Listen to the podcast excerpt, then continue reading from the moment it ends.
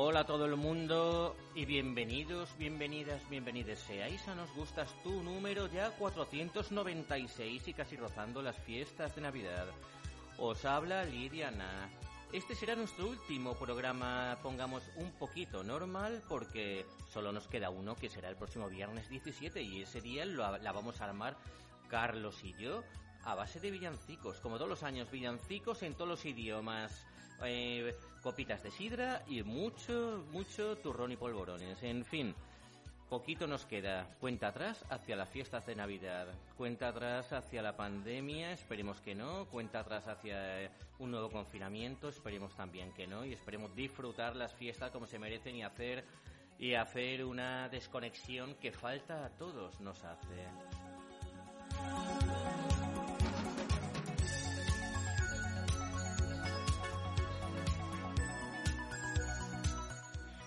Pues hoy tenemos música, tenemos entrevistas con invitados en el estudio, nuestra colaboratricia, colaboradora, perdón, Tricia y, y un invitado que os va a encantar, lo cual será en nuestra segunda hora. Mientras tanto aquí tenemos mucha música, noticias y la sección de Susana, nuestra facilitadora de caminos, naturalmente.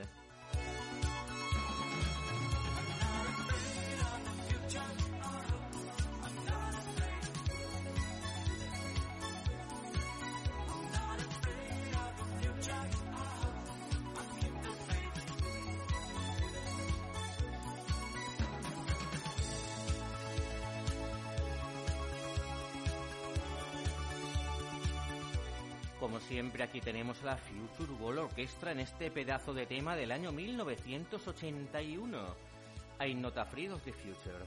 ¿Qué pensarían que iba a pasar para darle este título, para crear esta letra? Bueno, estamos en el año 2021, casi ya en el 2022, el futuro está, está ya aquí y no tememos nada en absoluto.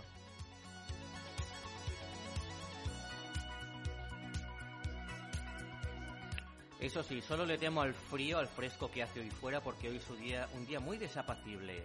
Hoy día 10 del 12 que emitimos desde aquí. Hace mucho, pero que mucho, pero que mucho frío y viento ahí fuera. Aunque no lo predicen, no lo predicen los partes meteorológicos, pues parece que hoy puede caer una buena de lluvia. Aquí en Alicante, aquí en la ciudad ah, en la que estamos a 100 metros del mar, en una de las ciudades más húmedas de toda España, ya veremos. Empieza el fin de semana y ya veremos si este fin de semana tenemos que pasárnoslo en embozadas en abrigos, anoraks, impermeables y sacar el paraguas.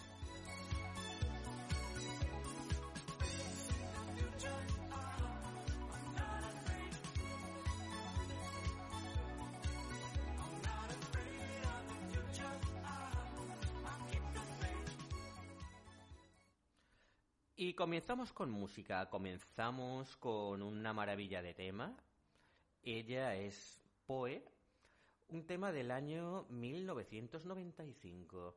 El tema se titula Hello y con él pues os damos una vez más la bienvenida a nuestro Nos Gustas número 496.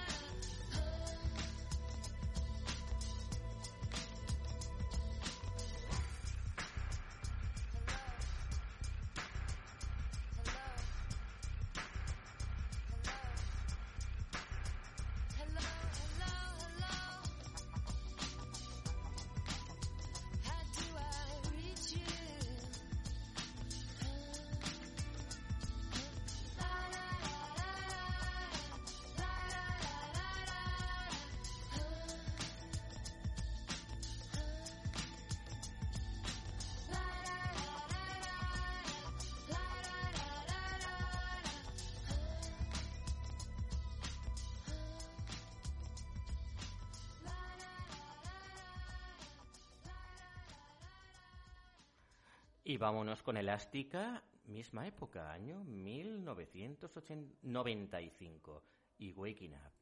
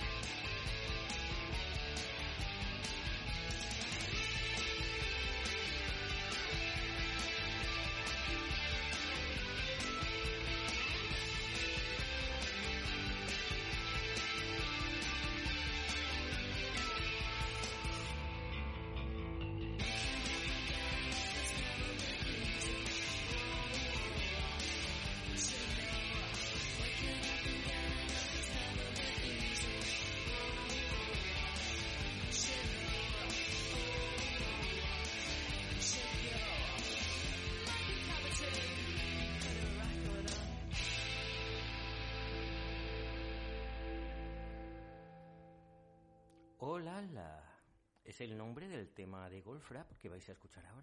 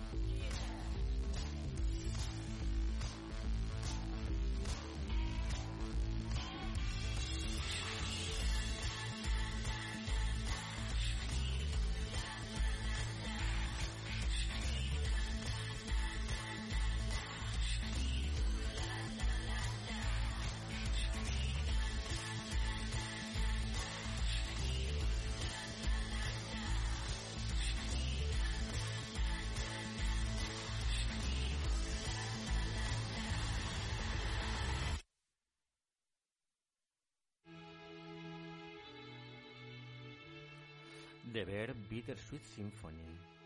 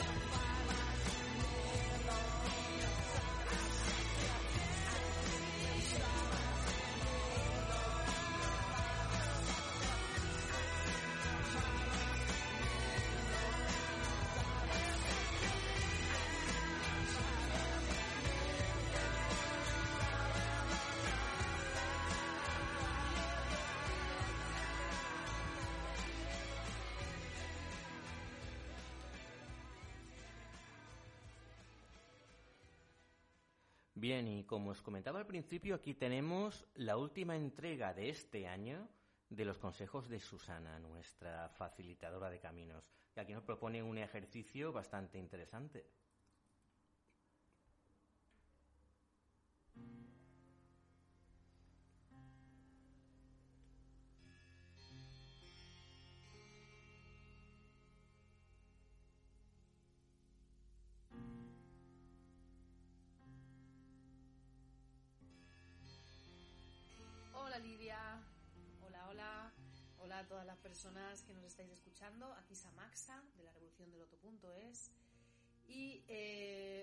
Compartiros un, ejercicio que es muy útil.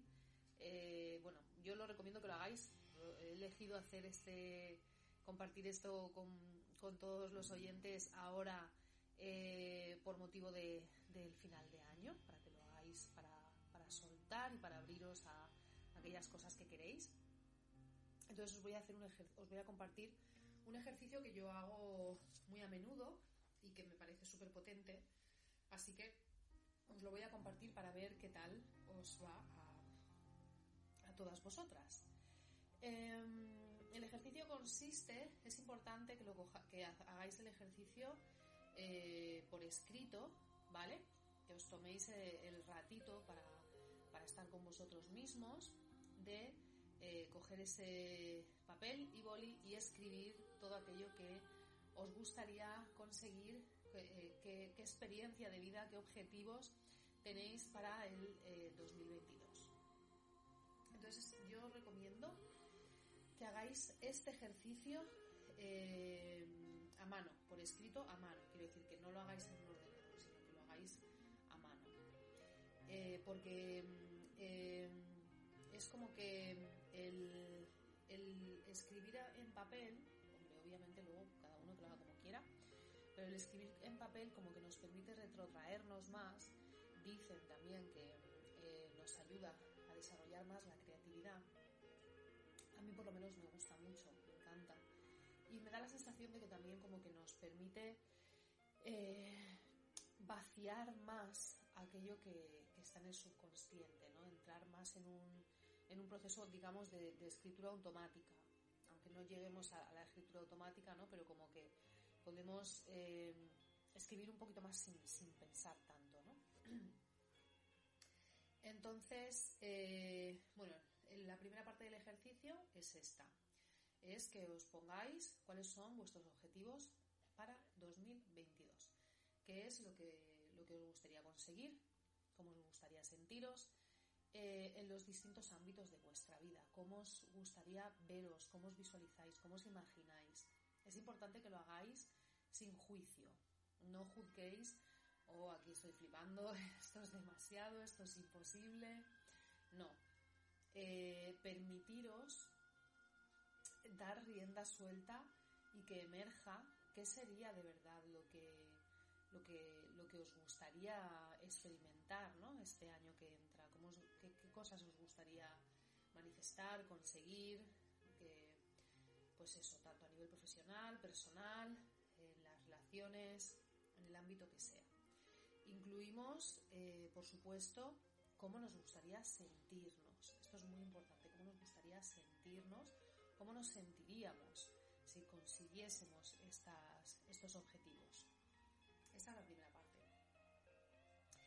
Eh, hacemos esta serie de puntos, elaboramos aquello que queremos y el siguiente punto es, eh, vamos a escribir qué pasaría si consiguiera todo esto. Y quiero que esto lo vayáis viendo punto por punto, ¿no? De todas aquellas cosas que habéis puesto que os gustaría conseguir, eh, ¿qué pasaría? ¿Qué pasaría si lo consiguierais? Cuando hablamos de qué pasaría, quiero que eh, reviséis qué pasaría, eh, cómo cambiaría vuestra vida, si habría alguien a quien no le gustaría que hicieras esos cambios, si quizás había un proceso en el que eh, pues ya no os sentiríais tan eh, integrados en vuestro grupo de amigos, por ejemplo, que esto puede pasar, ¿no? Que a veces llevamos a cambio, llevamos, llevamos a cabo cambios en nuestra vida que nos hacen cambiar, o sea, que nos llevan a lugares em, distintos de, nuestros lugares de pertenencia inicial, ¿no? Y esto muchas veces nos da miedo y hace que nos eh, quedemos eh, en el punto anterior, ¿no? Hace que estas cosas, aunque parezca que no que no son tan importantes, inconscientemente muchas veces lo que hacen es que no avancemos. Entonces es importante que escribamos todo aquello que podría suceder, cuáles podrían ser las consecuencias de que yo consiguiera todo lo que quiero. Si alguien me tendría envidia, o si se alegrarían, o si yo tendría que renunciar a esto o a lo otro, o si lo que pasa es que yo creo que realmente eso es demasiado para mí, o que tendría que sentirme más segura de mí misma o de mí mismo de lo que me siento y no me atrevo, ¿no? O sea, ¿qué, qué pasaría? Y quiero que veamos tanto qué pasaría en los aspectos positivos, tan, eh, tanto como qué pasaría en esos aspectos que yo creo que podrían ser negativos. ¿Sí? Como estos que acabo de decir, ¿no? Si a alguien eh, podría no gustarle o si eso me obligaría tomar una decisión que me alejaría de un lugar en el que estoy actualmente, etcétera, etcétera. Entonces, una vez eh, hecha esta segunda parte, eh, quiero que racionalmente esos puntos, digamos, en contra, esas, esos, esos aspectos que te dicen, eh, pues eso, que te dicen, pues mira, es que si yo lo que quiero es em, viajar por el mundo, pues resulta que que mis padres eh, pues se van a quedar solos, yo qué sé. Eh, vamos a ir viendo, dependiendo de lo que hayáis puesto, cuáles son esos aspectos, digamos, limitantes que te dirían eh, que podrían estar de alguna manera limitando el que tú estés consiguiendo aquello que, que quieres conseguir. Y lo que vamos a hacer es buscar el darle la vuelta a ese aspecto negativo. Vamos a ver si realmente, para empezar, eso es solo una creencia o eh, es real, porque muchas veces estos aspectos en contra son solamente creencias.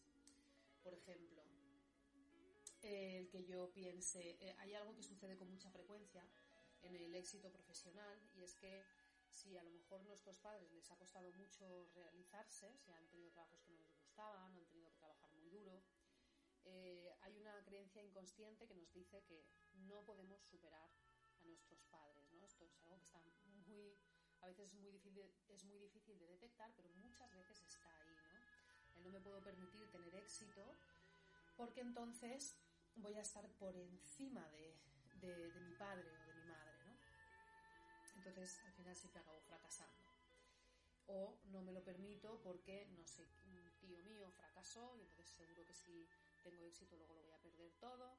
Entonces ahí eso sería una creencia que no tendría nada que ver con la realidad, es decir, no tiene por qué suceder. Voy a analizar cada uno de estos puntos para ver si realmente tiene un sostén real o es solamente una creencia. Si es solamente una creencia, la voy a sustituir por una afirmación eh, positiva que afirme lo contrario. Es decir, si por ejemplo, em, eso, pues yo tengo miedo a tener éxito eh, profesional porque en mi familia toda la gente que ha, montado un negocio ha fracasado, pues lo que voy a hacer es buscar eh, referentes que han tenido, que han apostado por sus negocios y han tenido éxito y no han fracasado. Hay que buscar referentes para ver que esto realmente es solamente una creencia. y eh, Aquí lo que voy a trabajar es esa confianza, el confío, por ejemplo, la frase podría ser confío en que puedo eh, y merezco tener éxito profesional, ¿no? Y dejo atrás esta memoria que no me pertenece. Y voy a ir eh, durante eh, las próximas semanas, los próximos meses, hasta que yo sienta que este, esta influencia se ha reducido, la influencia de esta creencia, voy a ir manteniendo esta afirmación a la vista para recordarme, para ir eh, transformando esa creencia y recordarme que esta visión es una creencia, no tiene por qué ser así siempre. Esto es lo que voy a hacer con todos los puntos que puedan emerger, que sean negativos, que sean limitantes en eh, aquello que me separa de mis objetivos. Que me dice que no es posible, que me dice que no es para mí, que para otros sí, pero para mí no, o que si lo, voy a, que si lo consigo eh, habrá consecuencias, o que no sé quién me tendrá envidia, o que los demás a lo mejor se molestan, o que me van a juzgar, o que lo que sea. Entonces voy a ver realmente qué sostén tienen em, estas creencias, estos factores, y en aquello que pueda ser real, como el caso que he puesto antes, ¿no? De bueno, pues si eh, me voy de viaje, pues eh, voy a dejar a mis padres eh, solos, pues entonces ahí voy a tener que, trabajar, ¿no? Ese, ese apego o ese miedo o ese sentir que, que me responsabilizo de otras personas o en caso de que obviamente pues mis padres, por ejemplo, sean dependientes, pues tendré que llegar a una negociación, buscar una, eh, buscar una solución a través de una estrategia determinada. Buscar ayuda durante un tiempo, pues si no me voy, sí que mis sueños de irme seis meses, pero realmente tengo una responsabilidad importante aquí, pues me voy a ir menos tiempo. Es decir, buscar un punto intermedio, eh, una gestión desde una visión más amplia siendo consciente eh, de que siempre hay muchas más opciones de las que nosotros podemos llegar a ver eh, en un primer instante. Y que si buscamos maneras de gestionar y de buscar una alternativa intermedia o distinta, seguro que la vamos a encontrar. ¿vale? Pero, pero primero es importante eh, ver, ser conscientes, tomar conciencia de esto que nos está limitando y el plasmarlo en el papel nos ayuda muchísimo a poder ver cuáles son nuestros miedos, nuestras inseguridades y nuestras propias limitaciones personales. Em, la última parte del ejercicio, ya para terminar, que yo recomiendo es estas limitaciones, una vez que las hemos transformado, que las hemos convertido en, esas frases, en esa nueva toma de conciencia, eh, vamos a, eh, por cada punto, vamos a establecer una nueva toma de conciencia, una, frase afirmativa, digamos una solución a cada una de estas, a cada uno de estos eh, aspectos que nos están limitando. Y a esos aspectos vamos a quedar, nos vamos a quedar con los puntos en positivo, con esas soluciones, con esas tomas de conciencia.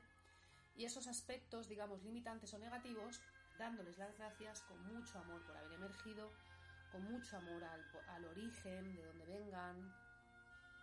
Eh, les agradecemos con amor su presencia en nuestra vida y los dejamos marchar. Y los dejamos marchar, los transmutamos para crear algo nuevo quemándolos. ¿Vale? Yo lo que hago es, mm, pues hago trocitos chiquititos y tengo un, es como una figurita, digamos, de, de cerámica grande que es para quemar incienso. Entonces ahí encima voy quemando los papelitos de, todas estas cosas que quiero, de todos estos aspectos de mi subconsciente que quiero transmutar. Y pues lo hago con mucho amor y tomando esa decisión interna de dejar atrás esas limitaciones y de abrirme a ese algo nuevo que quiero, que quiero manifestar en mi vida, esa nueva versión de mí misma, esa nueva visión de la todos esos objetivos, etcétera, etcétera. Em, y este es el, ritual que yo hago de vez en cuando y que por supuesto lo voy a hacer este, este año antes de, que termine el año. Así que bueno, espero que os haya gustado.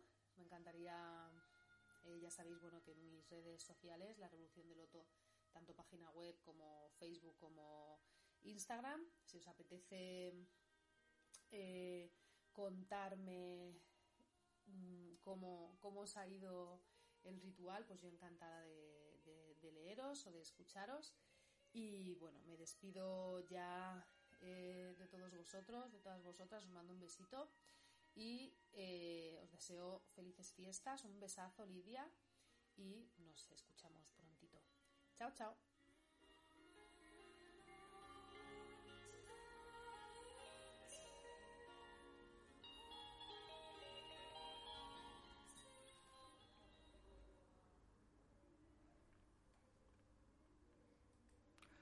Y continuamos si nos gustas y no quiero dejar de pasar un recuerdo a una persona que nos ha dejado hace un par de días. Porque el pasado 8 de diciembre nos ha dejado Steve Bronsky. ¿Que ¿Quién es Steve Bronsky?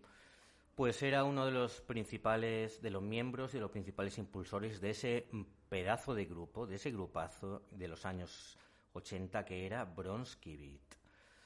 Bronsky Beat fue una revolución, fue un grupo que hablaba de temas LGTB con toda la naturalidad del mundo. En sus canciones no, ocultaban su, forma de vida y si lo recordé, pues su vocalista era Jimmy Somerville, que más tarde formó The Communards con Richard Coles. Eh, un disco fundamental como The Age of Consent del año 84 pues revolucionó un poquito las pistas de baile en Inglaterra. El resto de Europa no se entendía el inglés y no se sabía lo que pasaba, pero eran unos temas tan bailables que daba exactamente igual. Temas como Small Town Boy, temas como Isn't Necessarily So, un pedazo de versión de Cole Porter con la voz de Jimmy Somerville. Y este I Feel Love, Johnny Remember Me, basado en el I Feel Love de de ese, ese, temazo de los años 70 de Donna Summer, eh, con arreglos de Giorgio Moroder. A mí me gustan los dos, pero me gusta mucho más este, y es uno de los temas que vais a escuchar que más veces he pinchado en mi vida. Bronsky Beat, I Feel Love. Un recuerdo emocionado a Steve Bronsky y todos esos buenos momentos que nos han hecho disfrutar.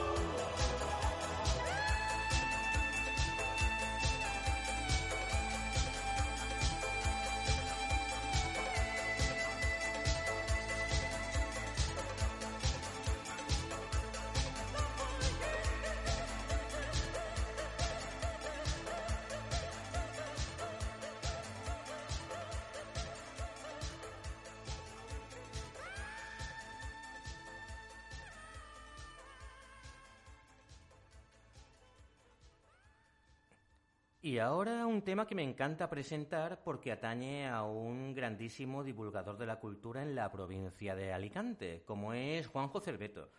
En su momento, compañero en Artegalia, amigo y también hace poquito la primera persona a la que este septiembre tuve el gusto de entrevistar personalmente en nuestro estudio, una vez que se hicieron más laxas las normas de confinamiento y por fin desde entonces puede entrar gente, como va a ocurrir hoy.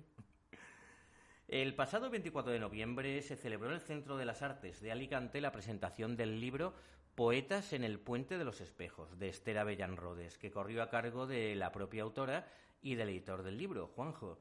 Publicado por la editorial alicantina, Eléctrico Romance, Poetas en el Puente de los Espejos es un proyecto respaldado por el Área de Cultura de la Diputación de Alicante y Aguas de Alicante. Comenzó a gestarse en el año 2015 hace seis años ya, con la voluntad de construir una panorámica amplia y cuidada de la actividad poética que se desarrolla actualmente en la provincia de Alicante, ya no solo como estudio o ensayo, sino como una realidad en la que todos nos encontramos inmersos. Y se ha tratado de recoger de manera conjunta diversas estéticas, estilos, corrientes, generaciones y formas de dar vida a los versos. Bajo este título, Esther Avellán reúne un amplio espectro de poetas en activo durante los últimos 20 años, que escriben en castellano y que han nacido, viven o están especialmente vinculados a nuestra ciudad, Alicante y sus comarcas. Además de las publicaciones o la propia calidad literaria, se han tenido en cuenta también otros factores con lo que se consigue que la poesía esté viva más allá de los libros. Desde una visión sin juicios previos, este libro es un acercamiento a las poéticas de 66 autores, algunos de ellos con gran recorrido y otros recién llegados. Estos encuentros se completan con una antología inédita de los poetas reseñados y de algunos más, que por diversos motivos no han podido atravesar todavía el puente de los espejos y figurar en esta antología. Los poemas han sido ilustrados por los creadores Rocío Díaz Bernal, Esteban Borrell Cardona y Enrique Cano Zapata. En la última parte, Bibliografía Poética 2000-2021, se han rastreado los poemarios publicados durante este periodo, así como otras obras que la autora considera también indispensables como lectora. Desde la metáfora del puente de los espejos, Esther Avellán ha intentado mirarse en todos aquellos que dan vida a la creación poética, que comparten letras, sentimientos, pasión y compromiso, que mantienen viva la llama de la cultura con sus versos y nos invitan a detener el tiempo a través de sus letras. Para Juanjo Cerveto, el editor y director de la editorial Eléctrico Romance, Poetas en el Puente de los Espejos es una obra sobre poesía que va a pasar a la historia por su envergadura. El compromiso de su autora, Esther Avellán, era recoger un conjunto casi fotográfico en el que encontrar a los y las poetas de la provincia de Alicante. Y añade, eso me llena de orgullo porque es una hazaña que respalda un género tan importante para los alicantinos, alicantinas, como es la poesía viva de hoy poesía que puedes encontrarte en una conversación literaria, en cualquier encuentro o recital. Pues, en definitiva, una obra de divulgación que pone de relieve, según palabras de la autora, que el arte no tiene fronteras, se expande y crece. Es por eso que un libro no es suficiente para retratar a cada uno de los poetas que hoy componen el paisaje alicantino. Esta es una muestra que seguro seguirá creciendo. Bien, es un libro que os recomiendo de todas, todas, a quienes améis la poesía, a quienes queráis conocer un poquito la poesía actual que se hace en Alicante y provincia. Y lo podéis encontrar, podéis solicitar el pedido del libro en librerías o en el eléctricoromance.gmail.com y en www.lalicantina.com. Y continuamos en Nos Gustas Tú. Continuamos con The Tourist, continuamos con The Golden Lamp.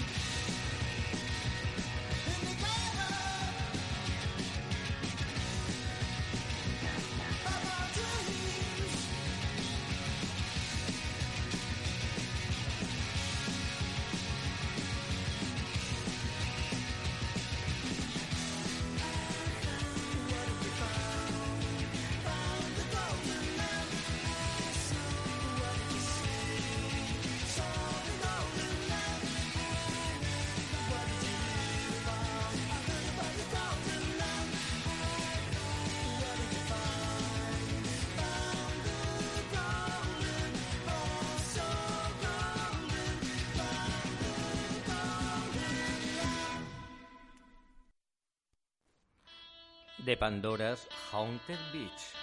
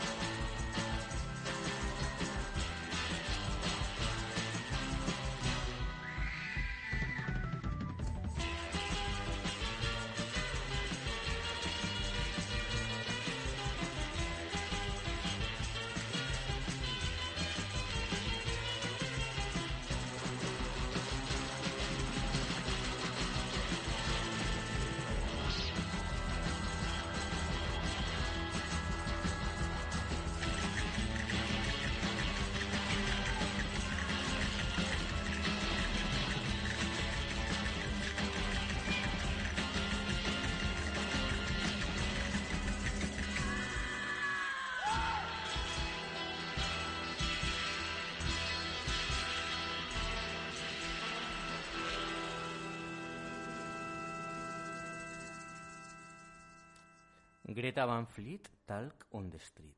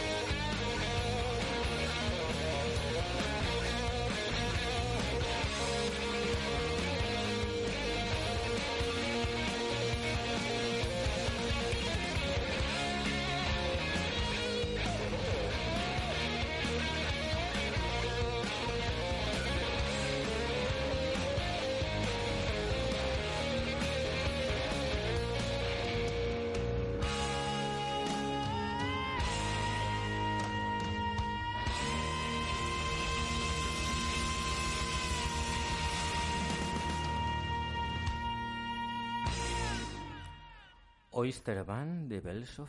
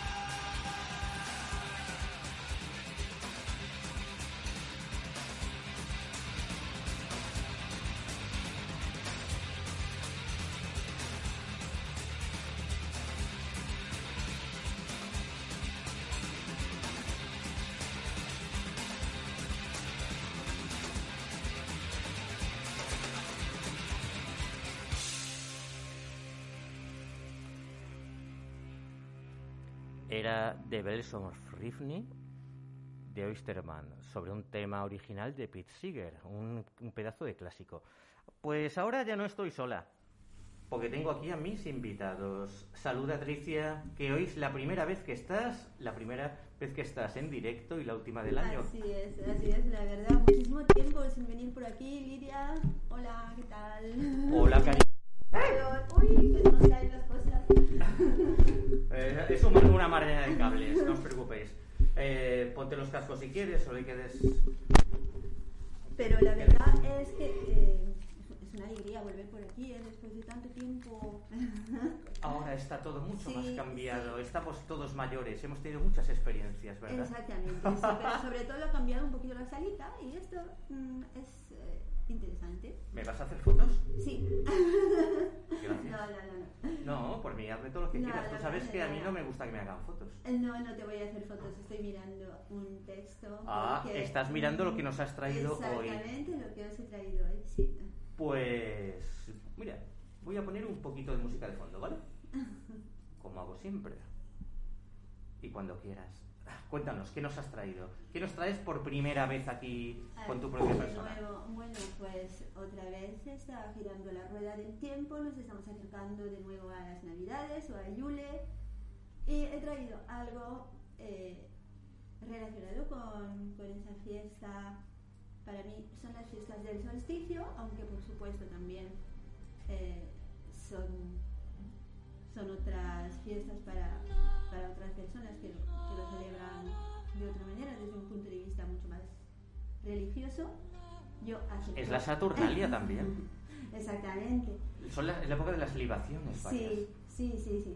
Y, pero tú sabes que, bueno, a mí como me, me gusta asociar un poquito los acontecimientos del año con los cambios de la naturaleza, pues... mm, Tú lo que eres es una wicana, eso ya lo sabemos mismo Nuestra bruja de nos gustas a tú. Bueno, te traigo esta pequeña reflexión que he escrito, bueno, os traigo a todos y nada, súper contenta de estar por aquí. Súper contenta con- de tenerte, de teneros aquí. Vamos con feliz Yule, ya que a lo mejor no podré mm, decirlo después, ya que este es el último programa en el cual... Como que no puedo decirlo después, de alguna forma nos tendremos que despedir al final. Eso, ¿no? contigo sí, por supuesto. Eso sí. Bueno, pues para todas las brujitas y también los brujitos que nos están escuchando ahora, que a verlos también los hay, eh, para esas que de día se regeneran bajo los rayos del sol y de noche vuelan hasta la luna, esas que veneran a la tierra y se adaptan a sus ciclos, porque han comprendido, gracias a ellos, que cambian, pero nada muere realmente. Eh, esas cuyo templo es la naturaleza, esas que alumbran soledades con la luz de sus ojos y que pueden sanar con una caricia, esas que no duran en parar el mundo en un momento para perderse en el fuego de un atardecer, ¿por qué no? Esas que cuelgan estrellas y campanitas en sus dedos tan solo para hacer felices a los que aman. Esas que no necesitan una escoba para volar porque les sobra imaginación para emprender miles y miles de vuelos. Pues para todas esas y todos esos, feliz Yule, feliz Navidad y feliz todo lo que quieran. Feliz todas las fiestas, de lo largo de todas las historias, de la historia, de todas las épocas. Yo hace tiempo que celebro el Sol Invictus en Navidad, o sea que me Sí. tomo una copita antes de irme a la comida. No, la un aperitivo que- ahí en una terracica de Alicante con todo el, sole, el solecito cuando lo hace, que hoy ha salido un día un La- poco perro. sí, la verdad que motiva porque el, el mejor momento del día ahora es a mediodía cuando sale este solecito que tenemos aquí en Alicante. Mm. Nos refugiamos en las terracitas y tomamos eh, una cervecita, un vinito, lo que sea. Pero eh, sí, sin duda es el mejor momento del día y yo también celebro Invictus, de hecho estábamos hablando del tema de la Wicca y es lo que celebramos también los wiccanos que me incluyo aunque yo no siento que forme parte de ningún clan o de ninguna asociación y, y hay una cosa importante Lidia que quería comentar Sí. porque varias veces he, he hablado de la Wicca que hay gente que la considera como una religión pero mm, hay otra y yo me incluyo que la vemos como una creencia Hay varias ramas de la Wicca, Sí. por lo que sé. pero como se puede practicar en solitario y no es solamente. Una creencia eh, que hay que agruparse en clanes, tampoco tiene templos. El templo de los wicanos es la naturaleza, por lo tanto, eh, para mí es más bien una creencia, más que una religión, aunque bueno, habrá quien lo vea una religión, por supuesto. Eh, sin embargo, la religión implica otro tipo de, esquemas de... Que la religión implica sumisión a una deidad. Exactamente. Eso es. Sí, sí, Esa es la diferencia. la Wicca también, lo que es la magia, la diferencia es que eh, se utilizan ciertos recursos, ciertos métodos para doblegar a la naturaleza. Exacto. Doblegar y sumisión. Yo prefiero no doblegar, pero sí eh, estar en armonía con. Estar en armonía y la Wicca lo que hace es eh, fijarse en todo lo que está relacionado, se basa en eh, los cambios de la naturaleza, de las estaciones climáticas, el tiempo de, de la rueda del año, ¿no? que son. Mm. que va pasando, pasando, ¿qué le vamos a hacer? No podemos hacer, no tenemos más remedio pero eh, tenemos que ir adaptándonos a, esas, a las estaciones de la misma manera que nos tenemos que adaptar a, las estaciones de nuestras propias vidas. ¿Y qué será de la Wicca? Ahora que está el cambio climático y ahora ya pues las estaciones se han vuelto muy locas. bueno, pues yo creo que nuestro organismo, nuestra, ah, nuestra mente también, de alguna forma le cuesta mucho, pero tiene que adaptarse también a esos cambios. Y la verdad es que lo vivimos bastante mal. Lo vivimos mal porque porque necesitamos esas, esas estaciones, necesitamos eh, esos cambios. ¿Ese ciclo es necesario para, para nuestro desarrollo, para nuestra, digamos, ah. armonía física y mental? Dependiendo del lugar donde hayamos nacido, mm, nuestro organismo, nuestra mente está preparada para adaptarse a los cambios eh, del lugar determinado de, donde, de donde es procedente. Pero aquí, bueno, pues en el hemisferio norte lo normal es que estábamos acostumbrados, por lo menos nuestro tatarabuelo, a, a otro tipo de... ¿Nuestro tatarabuelo? ¿Hablas de tatarabuelo de verdad o, es, o estás hablando de nuestro tatarabuelo simio o algo así? Vale, de los simios hablaremos luego y también vamos a hablar de los simios luego. O, bueno, algo No, de política no, por favor. No, política no, ya, ya se habla bastante. Ya Demasiado. no, nada. Y bueno, pues una vez más, volviendo ya para cerrar el tema de, de Yule, em, esa creencia que, bueno, como ya sabes, porque ya lo he contado varias veces por aquí, el año eh, celta y la Wicca se centra en las creencias tanto de las antiguas civilizaciones de origen incas o, indias como de, las como célticas y demás, que es un poquito el ciclo de las cosechas. De...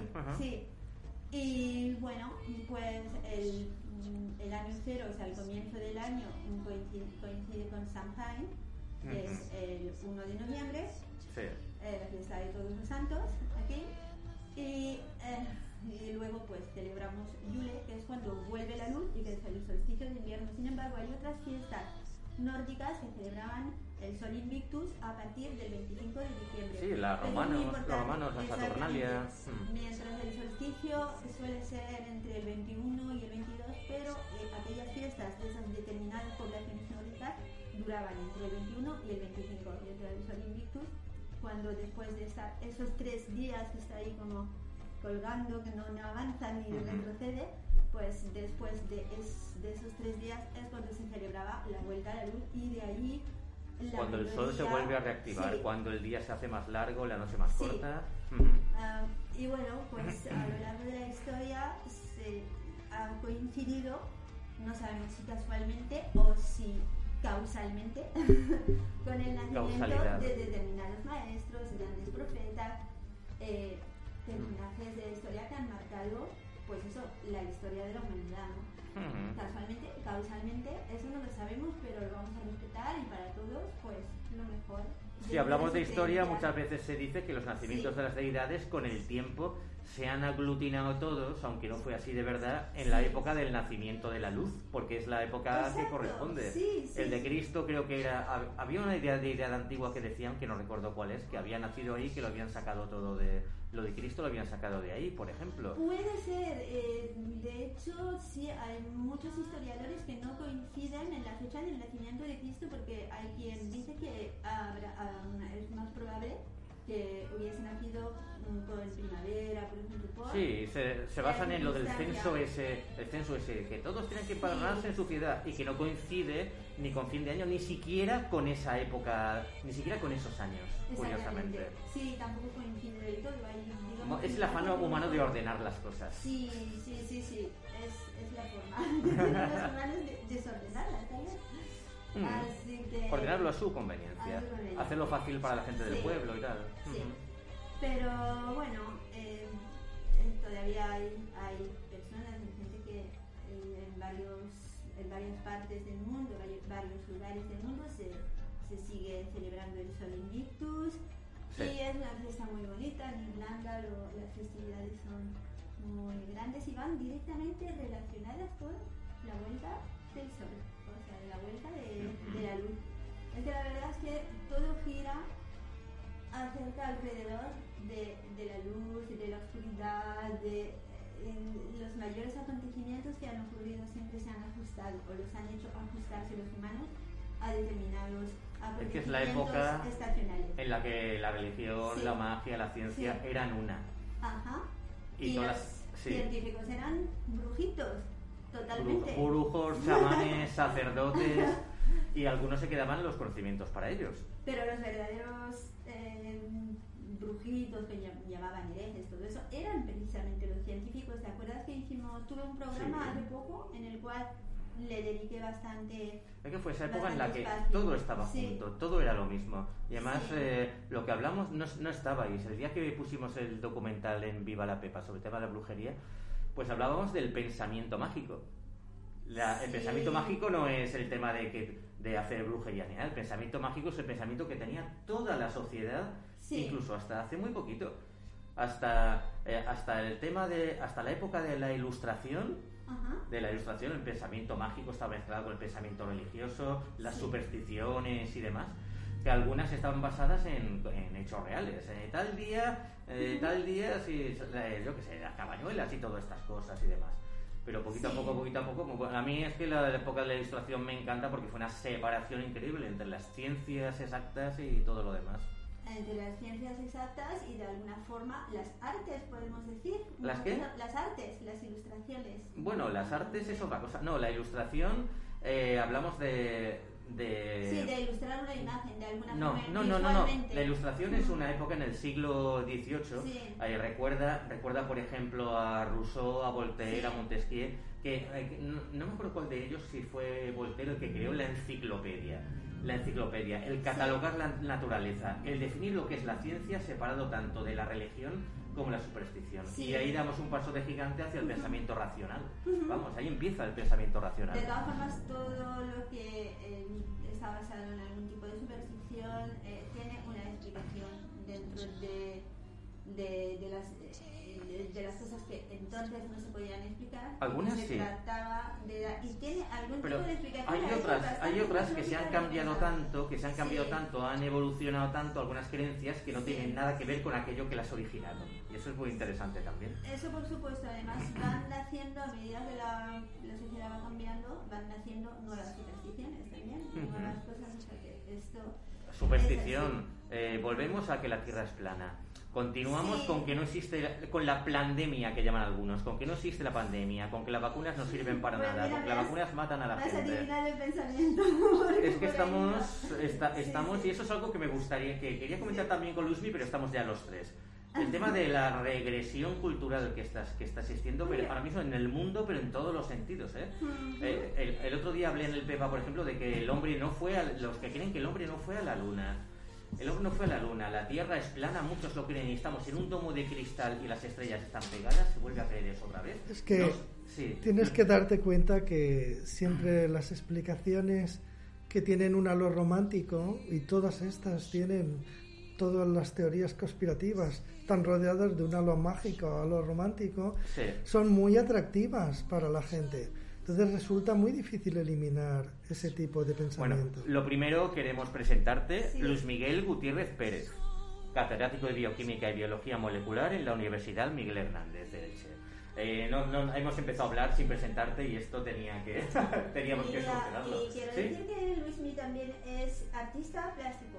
Lo sé. y Vamos está- a tenemos que hablar luego de, Lo sé. de todos esos temas, pero Sí, bueno, bueno, es tenemos, nos quedan 40 minuticos para hablar un Sí, poquito Sí. de Es todo. precisamente lo, lo curioso, ¿no? Que es científico y al mismo tiempo es artista, ¿no? Pero vamos a hablar No es un curioso, muchas veces eso, o sea, esas, esas- digamos que son sen- es sensibilidad, Sí. sensibilidad hacia la verdad, hacia investigar qué es lo que te rodea y sensibilidad también a, a interpretarlo, a, a vivirlo a tu manera. Es que yo eso lo entiendo perfectamente también. Bueno. Sí. Sí. En primer lugar, Lidia eh, y Tricia, muchas gracias por invitarme. Empezamos por eso. Gracias a ti por estar aquí, eso es lo primero. Pues nada, yo estoy encantado. Mm, Yo creo que, que en primer lugar soy... No sé por qué hay una especie de... A ver, habla. A ver... A lo mejor es este el que va y no este. Vamos a ver. Sí, es que voy por colores. A ver, el rojo, dale, pruébalo, por favor. Estamos aquí con un follón de, micrófonos increíble. y Es el primer día que los usamos. Pues oye, están bonitos.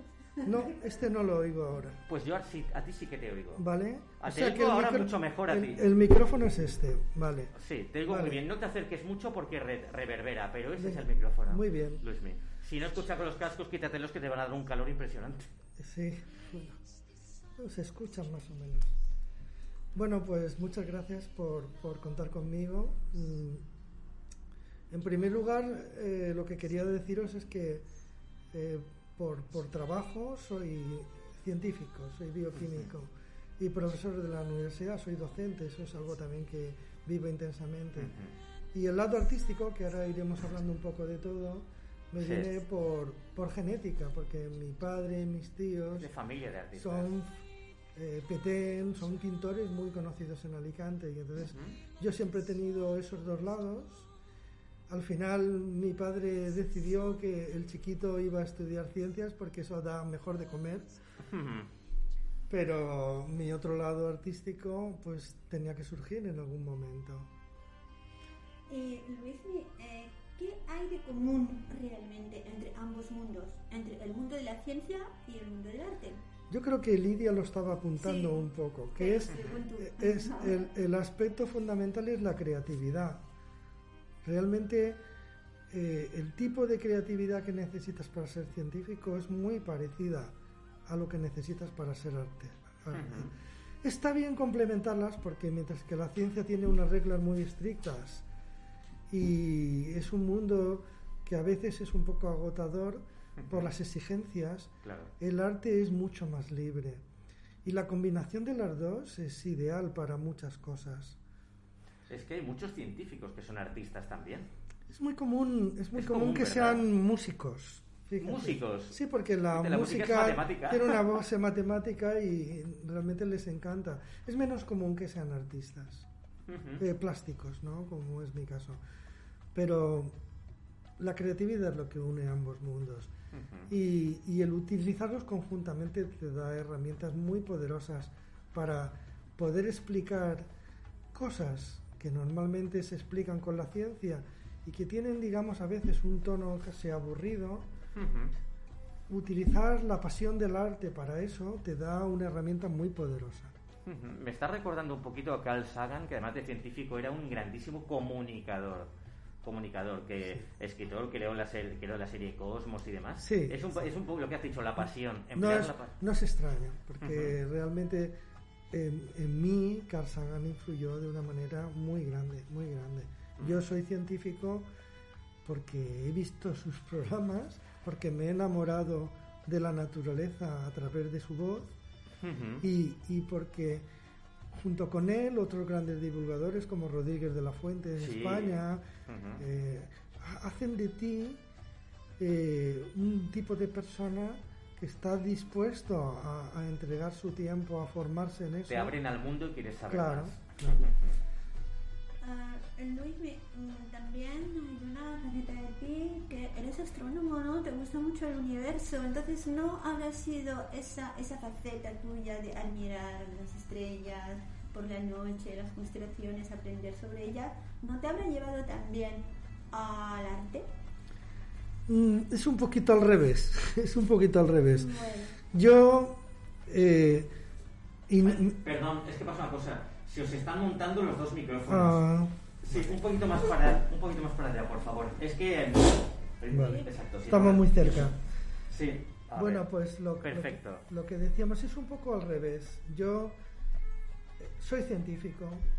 En un momento dado tengo dos vidas separadas. Por un lado soy profesor universitario y científico. Y por otro lado empiezo a pintar figurativo. Y expongo aquí donde estamos, en la sede. Ujú. Y expongo cosas que tienen que ver con el arte, con el paisaje de China. Y durante años tengo separadas esas dos facetas. Sí. Pero hará unos 10, 12 años eh, un problema científico que es representar la realidad de las células, que es mi mundo, Sí. me hace pensar que las herramientas basadas en arte pudieran ser útiles. Empiezo a mezclar pinturas con fluidos y empiezo a crear una nueva forma de pintar. Sí. Y eso me lleva a crear un discurso en el que utilizo el arte para explicar el origen del universo y la vida. Que son, Qué chulo. Ujú. y entonces eso tiene dos facetas, ya, ya, por un lado las exposiciones y por otro lado el libro, que Ujú. luego lo comentaremos. Sí. Y, ese universo que tú, eh, que a ti tanto te gusta contemplar y que vamos a verlo ahora, nos Ah, no, vas a contar que los, pita- los pintas también en tus cuadros, eh, ¿qué- ¿cómo lo concibes desde el punto de vista científico que tú eres y como artista plástico? ¿Cómo concibes el universo? Bueno, déjame que te termine de explicar lo anterior porque no os he explicado de dónde viene la astronomía. Ujú. Vale. Entonces, una vez que expongo una historia del universo y la vida, me doy cuenta que lo que más me gusta es presentarlo como eso, como una historia.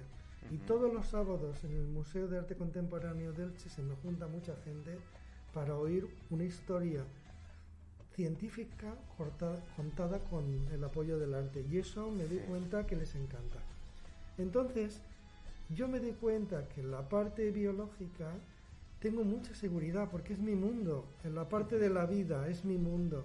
Pero la parte del universo, a pesar de estar tan influido y haber leído mucho en el plano teórico sobre la creación del universo y la configuración de- del cosmos, a través de autores como Carl Sagan, Sí. me doy cuenta que no es mi mundo. Y yo necesito tocar las cosas para que sean mi mundo. Lo hago con microscopios en la vida, pero decido aprender eh, a utilizar telescopios y me hago astrónomo. Entonces el arte me lleva a la astronomía, realmente. El microuniverso al macrouniverso, vamos. Ambas cosas, las, Una fusión. claro, como ves en el libro, ¿no? Sí. Se empieza, si quieres explicarse el origen, se empiezas por macrocosmos, pero en el momento en que aparece la vida, que es un hecho tan especial Sí. y, y- y tan al final en la historia del tiempo, entonces tienes que hablar de microcosmos. Claro. Así que, ¿Te Sí. puedo hacer una pregunta que no te va a gustar? Ah, no, me- me ¿Y puede- por qué se la vas a hacer si no le va a gustar? Porque me gusta de vez en cuando. Tricia, Tricia y yo tenemos mucha confianza, entonces, A ver, Eso está eh, bien. ¿en qué, medida, ¿En qué medida crees tú que las antiguas civilizaciones acertaban al mirar el cielo? Simplemente tenían esas eh, alucinaciones al ver dioses por el, ahí arriba. Eh, no nos olvidemos que son los orígenes de. La astrología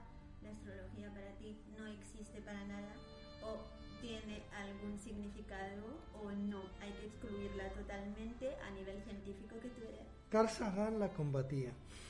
Carl Sagan la combatía.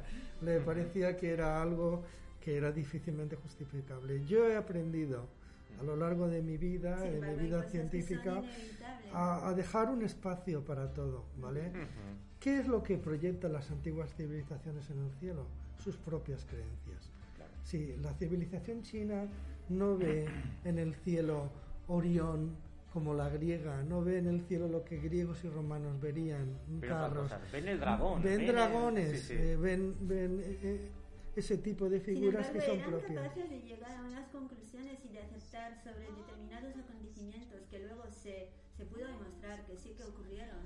Y eh, simplemente basándose en, la posición de algunos planetas o astros en el cielo. Entonces, ¿qué ¿Hablas de predecir pensar? movimientos, movimientos planetarios, eclipses y todo esto? Podían predecir muchísimas cosas las antiguas civilizaciones, muchísimos acontecimientos muy importantes que han ocurrido a lo largo de esto. Ahí volvemos a la mentalidad mágica, al concepto mágico del mundo. El- la astrología y la astronomía eran una. Exactamente, en- exactamente, Lidia. Entonces, ¿hasta qué punto termina la ciencia y empieza la magia? ¿Hasta qué punto no están Yo te, diría también hasta qué punto empieza la ciencia, la magia y empieza el hombre y cosas con el hombre como el poder. Si tú te coges civilizaciones como la civilización azteca, ellos tienen un conocimiento del movimiento de los astros muy importante, Sí. de tal manera que predicen cosas tan importantes como un eclipse. Y los sacerdotes, aliados con el poder, utilizan ese tipo de conocimiento Para doblegar a la gente, pueblo. para dominar. Hay siempre un- algo de eso, hay siempre. ¿eh? No digo lo contrario porque siempre hay gente que utiliza cualquier avance o Mm. cualquier cosa, cualquier descubrimiento, siempre tiene luego su buen y su peor lado ¿no? de, de la forma que se utiliza. Pero también eh, se ha llegado a demostrar de qué forma influyen los eclipses positivo o negativamente en las personas, en el ser humano y en Ahí podemos ir también a las mareas, por ejemplo, que se dice Exacto. sobre la... Hay, fuerzas que son manifiestas y que Hay gobiernan cosas que nuestro hay que ser un mundo. poco escéptico, creo. Sí, yo creo que sí, pero hay que ser escéptico en ambos lados, porque eh, también no podemos estar seguros que se haya demostrado, por ejemplo, la influencia, la influencia de la Luna, que es un astro tan cercano, Se habla mucho es de ella. indudable, es indudable. Pero la influencia de una posición de Orión, que está Sí. a 400 años luz, sobre los humanos, la palabra demostrar no es la mejor palabra. Pero es que si nos, a medida que nos acercamos, las constelaciones desaparecen. Son estrellas que están a Sí, mucha sí, distancia. sí, mucha- están Depende a- de cada sistema solar, se verán de una forma Claro. distinta y se verán otras figuras. Es, es- cielo. es fascinante. Una de las cosas que me más fascinan son las dimensiones del universo. Sin embargo, sí que hay una influencia de los planetas que sí que se puede eh, eh, demostrar a nivel eh, del el- el impacto que puede tener sobre las personas determinadas posiciones de los astros, sí que se puede demostrar. Entonces, de alguna forma, hasta qué punto. eh, no, no sabemos, en realidad, ¿qué, ¿cuáles son las distancias? Sí, has hablado de una distancia tremenda, ¿no? entre determinado astro y nosotros, pero en realidad la distancia más corta que existe en el universo es la del pensamiento, es la que, que, que viaja a más velocidad. Entonces, ¿qué sabemos realmente de distancia? Yo creo que hay que ser un poquito escéptico, como bien has dicho tú, tanto de, una, de un lado como de otro, ¿no? Tanto...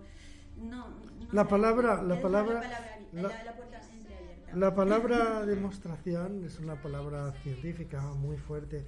Entonces Carl Sagan te diría, "Mm, ¿dónde está demostrado? ¿Quién lo ha publicado? ¿Qué es cómo funciona la Claro, ciencia? ¿de dónde sale? No te olvides que, que ya os he dicho una cosa, que es precisamente es esa esa constricción tan grande que tiene la ciencia de ser muy rígida, de que las demostraciones exigen de verdad una constatación física Claro. de todo, por lo que yo de alguna manera pinto para escaparme de ahí. ¿vale? Entonces, yo te doy la razón de que no se puede ser taxativo en muchas cosas, pero viéndolo por supuesto desde ambos lados. También decir que se ha demostrado tal, pues hay que ser escéptico. Me encanta que estoy teniendo, que tenemos dos pensamientos distintos y con lo que se puede, se puede jugar mucho, el pensamiento mágico y el pensamiento científico. Sí, sí, sí, Sí, sí, sí. es bastante interesante, sí. La verdad que sí, porque a mí es un mundo que me fascina, me apasiona el universo, todo. Eh, simplemente creo que eh, hay varias formas de, de visualizarlo, que podemos tener distintas visiones, ¿no? Claro. Yo te decir que, que hay, uno puede decir que hay una influencia clara de, de los astros, por ejemplo, pero te lo voy a decir que a lo mejor no tiene la sofisticación de decir que si yo voy a comportarme de esta manera o de otra, coges a cualquier persona y le enseñas a través de un telescopio una imagen de Saturno, una imagen de Júpiter y la gente llora. La gente llora Ante la magnificencia. ante la magnificencia de Es la, emocionante, la verdad. De la Yo naturaleza. estoy harta de ver, eso es, eso es precioso, verlo ahí. Mm. Estoy harta de ver en noticias científicas a todos los yauros ignorantes y terraplanistas de, y no, lo, voy- no me voy a cortar, del tercer mundo metiendo todas sus tonterías, riéndose de eso, con toda su digamos, con toda su presunción de estar en lo cierto. Digo, pero ¿a dónde estamos llegando? El otro día es precisamente Saturno, el hexágono de Saturno. Eso es mentira, eso es CGI, eh, Marte, eso es el desierto de Atacama, tal, no sé qué. Estoy. Ahí me, me tienen. He dejado las redes porque me ponen frenética. Bueno, tienes que tener en cuenta que en época de penurias estamos, estamos dentro de que nuestras vidas se desarrollan en un mundo desarrollado. Hmm y que no hemos tenido penurias físicas muy marcadas. Mm. La época del confinamiento y del COVID es una época de penurias. Y ahí se disparan todo, se dispara todo. Y ahí aparecen, como dices tú, los terraplanistas, aparecen una oportunidad muy grande para que ante la desesperación de las personas surjan discursos que se aprovechen. Para ellos románticos y mágicos, sí, decir. Sí. Siempre están tildados de la misma cosa, pero lo, el, punto negativo de todo eso es si al final condiciona la vida de las personas, porque si cala un discurso como la negación de la efectividad de las vacunas, tú puedes constatar, eso sí que lo puedes medir, que al final de una pandemia X miles de personas han muerto por culpa de no tener no fe, no creer en algo que es obvio. Y cuando salen esas noticias, salen las estadísticas, siempre hay gente que dice que dice esto es, es manipulado, son noticias es falso, manipulado por el gobierno, eh, tal y tal. No se lo creen aunque lo tengan delante de sus narices. Yo creo que, los grandes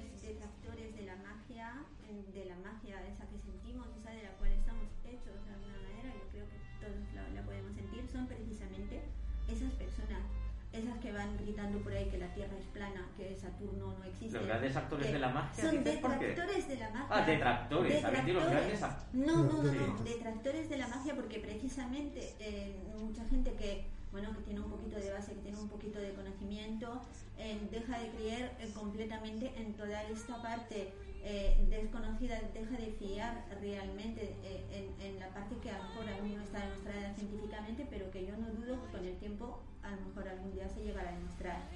Yo espero que con el tiempo vuelva a encauzarse Pero esa, el tema, esa charlatanería que hay, mucha, es, eh, es como una edad media. Exactamente, pues hace que la gente eh, pierda la confianza ante eh, otros aspectos de, de, de, de la vida que, que, sí que nos enfrenta precisamente a, a, un montón de cosas que aún no podemos explicar, al mundo de lo invisible que no podemos explicar, pero a las energías, a las ondas que nos... Carl Sagan pero ¿qué tipo de energía? ¿Electromagnética, eléctrica, tal? No lo sabemos. Yo Por creo eso que lo digo. Día se es que se dice muy, muy alegremente Carl Sagan, energía. Carl Sagan, Carl Sagan era muy combativo también de algunos aspectos que tienen que ver con la ciencia, que son pseudociencias, y, que es muy romántico, ¿no? Hay un libro suyo que se llama La ciencia como una luz en la oscuridad, que mm. tenía otro nombre que me parece una maravilla, ¿eh? en cuanto a la defensa del sistema de pensamiento racional. Él como tiene un poder que es un poco lo que a mí me gusta utilizar también, que es el poder de, de que la belleza del universo es tal que tú no necesitas creencias por encima de eso. No puede haber nada más bello que lo natural. Exactamente. No puede haber nada Yo más estoy totalmente de acuerdo. Aunque puedan existir otras cosas que no sabemos, pero ves lo que tú has dicho, el universo y lloras y te mm. apabullas ante tanta eh, no, grandeza. Es, que no se puede negar la evidencia. Precisamente hay que aceptar la evidencia para poder ir luego más allá y estar mm. abierto a, más, eh, a más conocimiento y, y, a más descubrimientos que mm. los vamos a tener. Yo le quería preguntar a Luis mi ya que has dicho que más o menos has definido lo que era el universo, ¿no? Más o mm. menos, para ti. El universo, entonces, háblanos un poquito del, del comienzo del universo, porque en tus pinturas reproduces a veces ese principio del universo. Pues atención, ahí sí que tengo yo una pregunta. Principio del universo. Ahora está por ahí flotando, he leído la teoría de que quizá el universo no tuvo principio. ¿Qué opinas de todo esto? Muy bien. Bien, vamos a ver. Fijaos, la, la ciencia puede afirmar cosas tanto en cuanto tengamos una visión de esas cosas. Por definición, el origen del universo es un punto que es el, el, Big Bang, que es un punto de densidad infinita, toda la materia comprimida en un punto. Y el tiempo, que es lo que me fascina. Bueno, todo. cuando la materia está tan densa, la percepción del tiempo es diferente también. Pero sobre todo, tienes que pensar que en el momento del Big Bang, no existen átomos, no existe luz, no existe nada de eso. Existen quarks y las partículas que forman las estructuras más simples. Y en, esa, en ese mundo no hay luz. Y si no hay luz, si no hay radiación electromagnética, nosotros no podemos investigar qué es lo que ocurre. Entonces es un punto singular, es lo que se llama un punto singular en el que solo podemos hipotetizar y no podemos decir. Mm. Ese punto singular es la confrontación entre un mundo que nace y en el tiempo un mundo que desaparece Sí. anterior. Entonces, no podemos decir si este mundo nació ahí o es un ciclo de un mundo antiguo o siquiera si estamos viviendo en un sistema de multiversos, múltiples universos paralelos que cada uno son como burbujas que crecen, Sí. estallan o se comprimen y desaparecen. Ahí entra la teoría de la física cuántica, que cada elección que haces crea un universo nuevo, ¿te refieres? Esto me encanta. Claro, Mm. A mí me vuelve loca, pero me encanta también. Sí. No, lo, lo más bonito también de la física cuántica y todo es que estamos ¿Puede pensando... existir esos universos paralelos? Según tú. Se- vamos a ver, ya no, no sé ¿Quién lo yo sabe? porque no es, no, es, pero no su es- opinión, nadie lo sabe a ciencia cierta. no es mi mundo, pero desde el punto de vista de que existen físicos que dedican toda su energía a eso, merece crédito. Mm. Es en realidad, dentro de la física, hay tal variabilidad de mentes. Eh, Todos los físicos teóricos no utilizan la información que ellos obtienen, sino toda la información posible. Y los físicos teóricos son tremendamente libres, pueden hipotetizar sobre todo. Ujú. Si uno de ellos tiene razón y los demás no, o ninguno tiene razón, eso lo dirá el futuro. Pero Sí. tu opinión, En mi, Pero se llegará, ¿tú crees que se llegará a saber alguna Sí. vez? eh, eh, en mi opinión, carece de importancia pensar si hubo un universo anterior o no, porque no podemos discutir sobre lo que no tenemos introspección, no hay manera de tocar. En mi opinión, es más interesante que nosotros podemos predecir desde el momento que nació este universo hasta el momento en que muere este universo. Y eso nos debería, de alguna manera, de preocupar. Todos los otros aspectos son preciosos, multiversos, universos paralelos, universos al azar, todo lo que quieras. Es todo eso, todo eso llena nuestra vida, pero no nos olvidemos que la llena de fantasía y está bien, porque nada puede estar Luis, demostrado. perdona, eh, mm, vamos a ver, llenado de fantasía a la sociedad era decirles que existía Saturno, la- eh, Orión y todas las constelaciones. Los hubiera llenado de fantasía total. O, O que al no. contrario, nos llevaban a la Galileo creó el telescopio y el, papa, y el. Papa no quiso mirar Exacto, por entonces No. no podría ser, no cabe la posibilidad de que esas cosas que eh, hoy por hoy todavía no tenemos certeza, no tenemos plena certidumbre, no podemos decir que son algo más que una simple hipótesis fantasiosa. Bueno, pues, no eh, podríamos dejar la puerta entreabierta. No, no, súper entreabierta lo que quieras. Yo no niego nada. Yo digo que toda la información está ahí. Científicos apoyando una idea, científicos apoyando la idea contraria. Y entre todas puede que surja una que gane a las demás o que no surja ninguna y esté por descubrir Que se todavía. descubra algo. Pero- se podrá crear, quiero decir, podrá Pero, llegarse a pero la teoría los, del todo que tanto se los busca. humanos somos tan Mm. peculiares, tan románticos, tan románticos, que muchas No me veces... gusta esta palabra. Sí, Sí, la palabra sí, porque la romántica es bonita. No Sí, en sí. el mal sentido, pero me refiero que no es por un concepto romántico. No, de no. la No. vida A ver, yo siempre he dicho que ante mil hipótesis me quedo, hipótesis indemostrables me quedo con las más bonitas. Sí. Quizá vamos por ahí. Sí, yo voy por ahí también. La belleza, ¿no? Para mí, hablar de algo romántico en este caso es la cosa más bella que uno pueda imaginar. Ya está. Totalmente. Pero entonces somos tan realmente románticos que muchas veces no damos crédito a algo que va a cambiar nuestra vida y que lo tenemos delante y en cambio estamos creyendo en todas las teorías, las teorías estúpidas. Fijaos, hay una fecha antes de que acabe el año que sin duda va a cambiar nuestras vidas. ¿De este Y- año te refieres? Sí, sí. concreto? Y nadie, y nadie la sabe. ¿Cuál? Nadie la sabe. La saben los astrónomos. Los Y astrónomos nosotros la y la gente, y la gente que, que estudia la ciencia. Vosotros os dais cuenta que la concepción del universo, la concepción actual del universo está muy basada en las imágenes de un solo telescopio, el Hubble. El Hubble. ¿Vale? Sí. Pues sabéis que el día 22 de este mes va a ser lanzado el James Webb, que es el telescopio espacial que sustituye al Hubble, que es Imagino como que mucho más potente. Mucho 60 más... veces más potente. Dios. Con un espejo que va a permitir meterse mucho más cerca. Sabéis que ver muy bien en astronomía es ir hacia atrás en el tiempo. Sí, claro. Entonces, ahora mismo nos quedamos entre de los 14 billones, 14 mil millones de años del universo, el Hubble llega hasta 10, 11 mil. ¿Vale? ¿Vale? Pues el Hubble va a quedarse apenas a unos cientos de millones del origen. Eso es penetrar de una manera en el El pasado. Hubble te refieres al nuevo, ¿no? Al No, el, el Sí. James Webb. El James perdonad, Webb. el James sí, Webb. sí. El James Me Webb. A mí me hace temblar. Todo lo que vamos a poder ver. Y que Me hace debería de interesar en realidad a muchísima más gente. pero Primicia Nos Gustas, que quede Sí, claro. el día 22. Desde la Guyana el día francesa, 22. desde la Guyana francesa, el James Hubble, que es un telescopio construido por las principales agencias eh, aeroespaciales del mundo, la NASA, la ESA, Sí. la europea y la china, Sí. va a ser lanzada. Y entonces ese telescopio, después de 30 días, que le llaman 30 días de pánico, porque se puede destruir fácilmente por la complejidad que tiene, va a orbitar mucho más lejos que la Luna, no, no como el Hubble que orbita nuestro planeta, Sí. sino que va a orbitar... Más lejos. Y, y eso sí que promete cambiar nuestra vida, como lo hizo el Hubble. Dios. Mm. No, pues mira, no lo sabía. Y a mí me gusta estar enterada de eso, pero es que no lo he visto en ningún sitio, fíjate. Por eso te digo, ¿ves? Como, como otras ideas realmente simplonas, estúpidas, muchas veces Sí. te quitan la, algo que realmente es importante y que nadie se da cuenta. La, ver- la- lo que Oye. Y realmente- luego, eh, lo que pasa también es que hay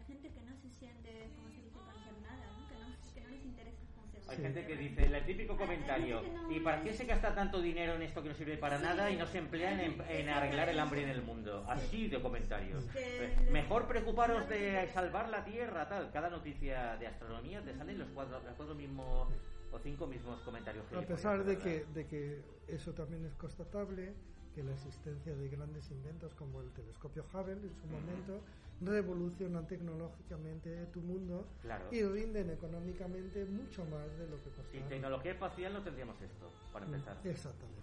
Pero que podemos El móvil. He, hacer- he- levantado el móvil para quienes solo nos escucháis. Si queremos saber más acerca de todo lo que nos y llegar a mucho más algún día a través de unos descubrimientos mucho más importantes todavía de lo que hemos logrado, pues tendremos que mirar al cielo. Yo creo que ahí hay muchas respuestas en lo infinitamente pequeño y en lo infinitamente grande. No Me acuerdo de lo de mirar mirar al cielo. ¿Te ¿Sabes la película que me hizo a mí, Ujú. que me hizo a mí interesarme en todo? Es decir, ¿hay algo más? Ujú. Aunque suene un poquito banal. Ujú. Yo vi con nueve añitos encuentro esa tercera fase. Me entró una fiebre que no podía.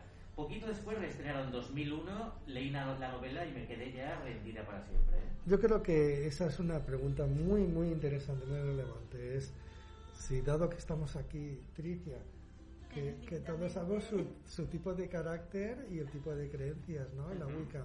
Un científico como soy yo, eh, con una formación fuerte en, en- en ciencias del macrocosmos y en ciencias del microcosmos. Sí. Es si creemos en que haya vida, ¿no? Mm. Entonces Carl Sagan, Carl Sagan no combatía eso. Carl Sagan diferenciaba. Pero no te refieres en otra parte del universo, Sí, hay vida. Sí, Me gustaría que nos de las paraciencias Sí, sí, de la búsqueda de vida, el SETI y todo aquello. Yo creo ¿Dónde mucho. hay vida? ¿En lo infinitamente grande o en lo infinitamente Espera, espera. pequeño? Sí. Mira, Carl Sagan, Carl Sagan influenció la forma de ver ese problema de una manera muy clara. Ujú. Tú tienes como dos aspectos extremos de que pueda haber vida. Uno, el hecho de que creas que tiene que haber vida. Ujú. porque es un tema matemático. Si tú tienes billones de galaxias con billones de estrellas, con billones de planetas, pues un simple cálculo matemático te dice que tiene que haber cientos de miles de planetas habitables en el universo visual, que Luego no es todo viene el universo. la paradoja de Fermi, que dice, que dice, y si hay tantos, ¿dónde están? Claro. ¿Por qué no los vemos? ¿Por qué no tenemos ni una sola huella de ellos? Es Entonces, curioso, ¿eh? eso es donde era muy combativo Sagan. Sagan, como científico, dice, las matemáticas me dicen que tiene que haber no una vida como la nuestra, sino muchas más vidas y muy diferentes. distintas. Él lo llamaba chauvinismo terrestre, Mm, sí. a quien imaginaba que iban a ser humanoides, Sí. porque sí, ante, de- ante las mismas condiciones, en un planeta con agua, una, Sí, el es- carbono y un- tal, tienen que ser iguales. Él, de- él, se, él se cargaba todo eso, Sí. llamaba chauvinismo. Ho- Hoy en día se piensa que, que la química del carbono está tan extendida que es la más probable, pero también se piensa que el silicio podría ser. Decían que el silicio, los enlaces eran un poquito, era un poquito difícil, ¿no? Sí, no, el, el silicio es una vida que se daría en condiciones casi estelares. Sería vida asociada a temperaturas altísimas. Sí. Porque en ese momento el silicio se convierte un poco En en, carbono, maleable. en más maleable, en más. Ujú. Pero bueno, lo más interesante que él también lo discutía. Yo que creo firmemente en que tiene que haber más vida y yo lo comparto con él. Sin embargo, soy escéptico sobre el tema de los ovnis. ¿Por qué?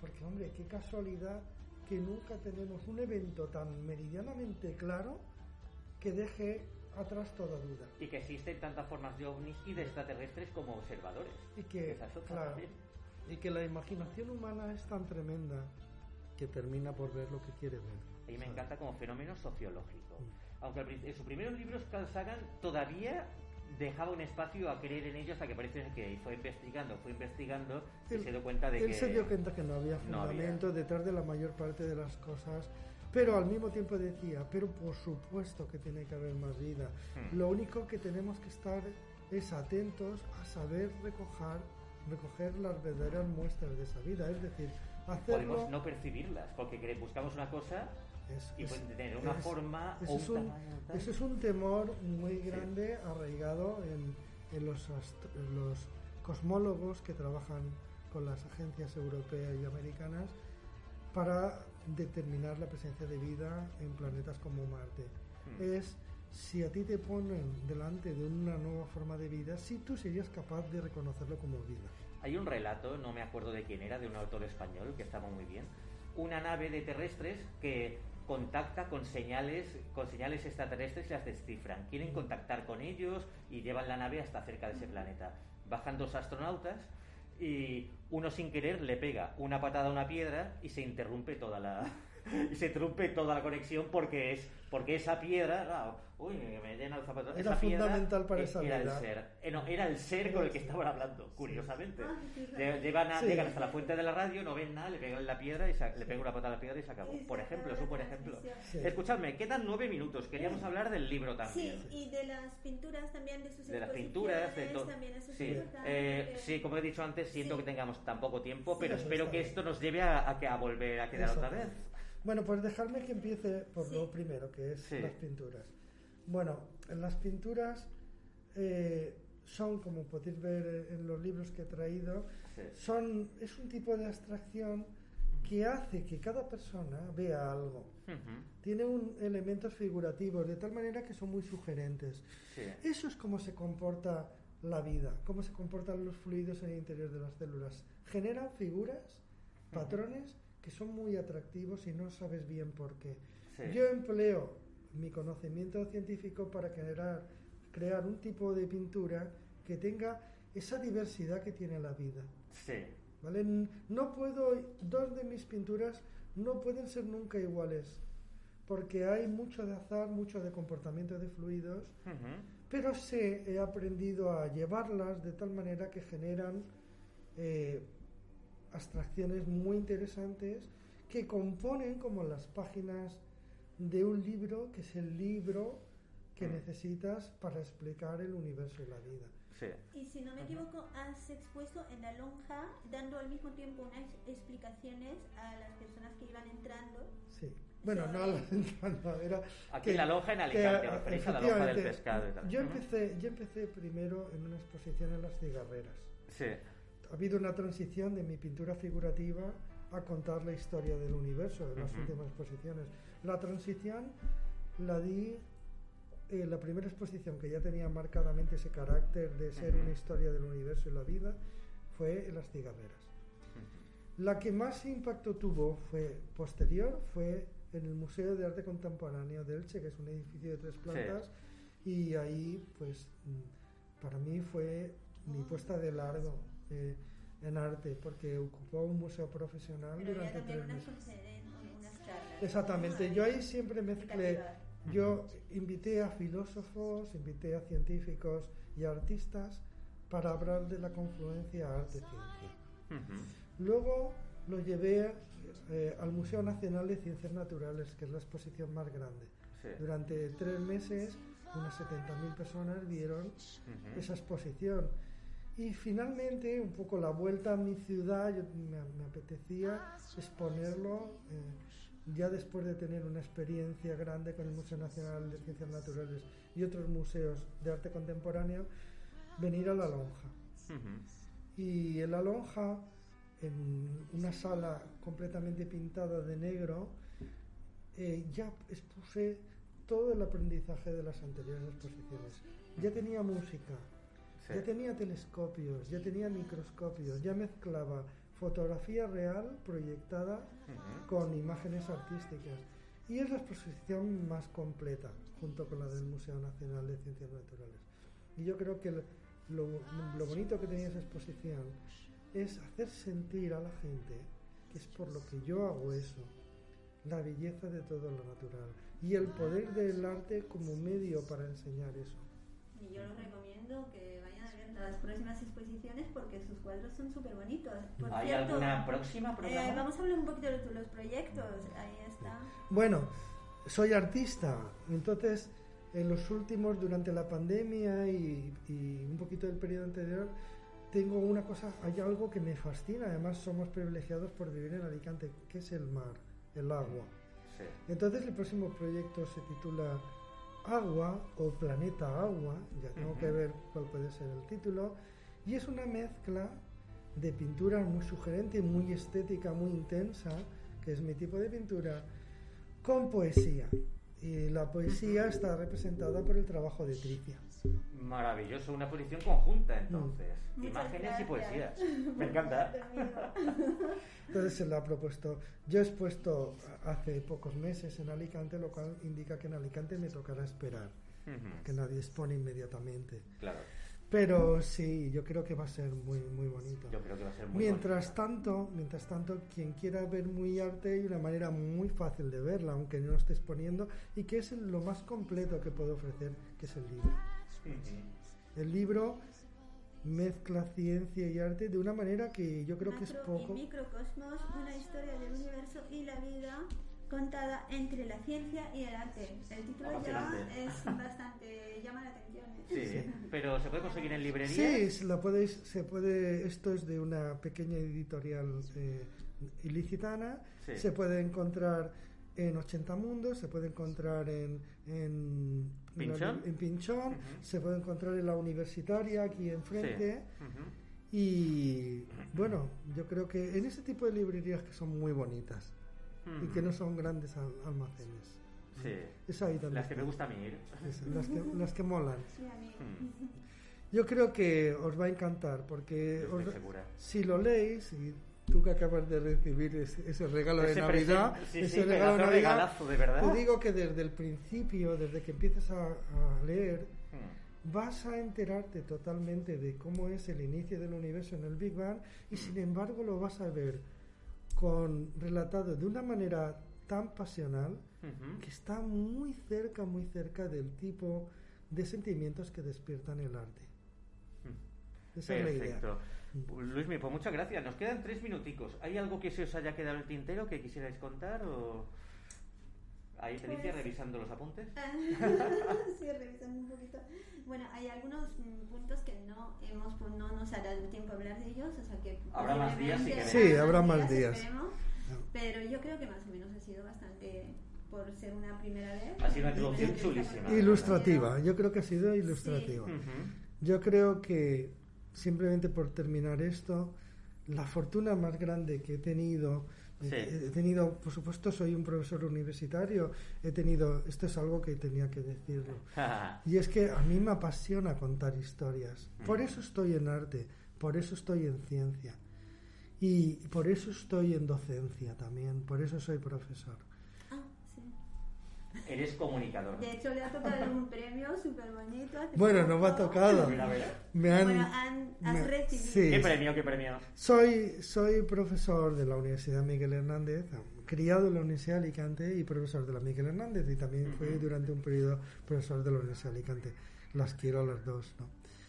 Y me han dado por tercera vez, porque es cada dos años uno puede mm, pedir la opinión de los alumnos, de, los prof- de otros profesores y de la universidad.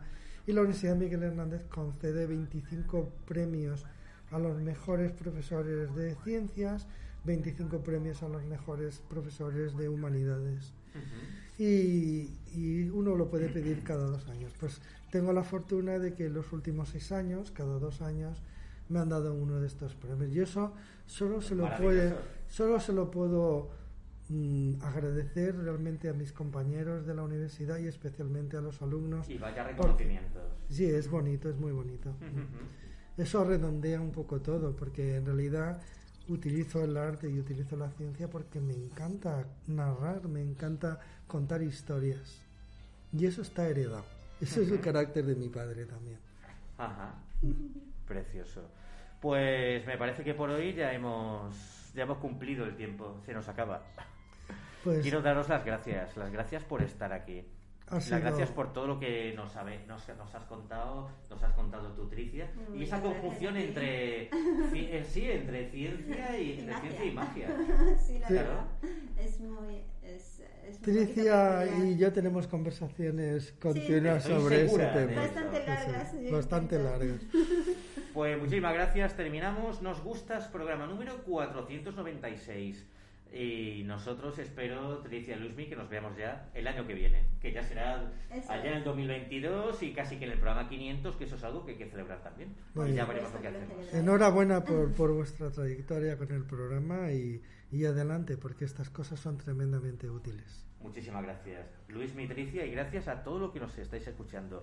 Como siempre os decimos, feliz semana y feliz vida. Feliz vida. Feliz vida.